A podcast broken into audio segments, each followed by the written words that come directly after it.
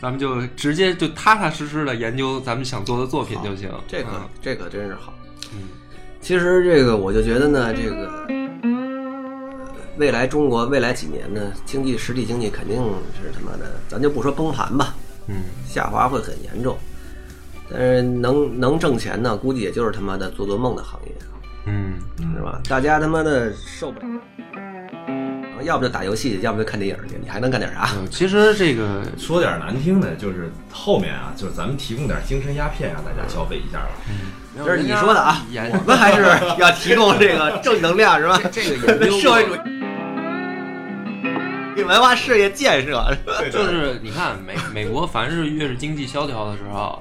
啊，这个越是经济泡沫的时候，嗯黄金啊黄金时代然后这个影视行业是越迅猛的时候，其实都一样，我觉得没什么大区别。所谓国家不幸，十家兴，没办法。这个之前那个什么，这个卖 IP 什么那个那个那种泡沫经济时代啊，嗯其实大家都以为说这个这个叫什么写我们这种写小说的能挣着钱什么的，其实呢，并不像大家真的以为那样，因为所谓的泡沫经济时代所能挣着钱的人，一定不是那个，就是那种情况，嗯基本都还是二道贩子挣钱多。嗯嗯，对，是这样。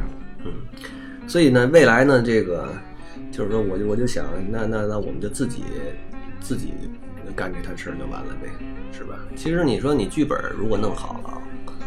基本上这戏成了有小一半了，嗯，是吧没错儿。嗯，一句之本嘛，就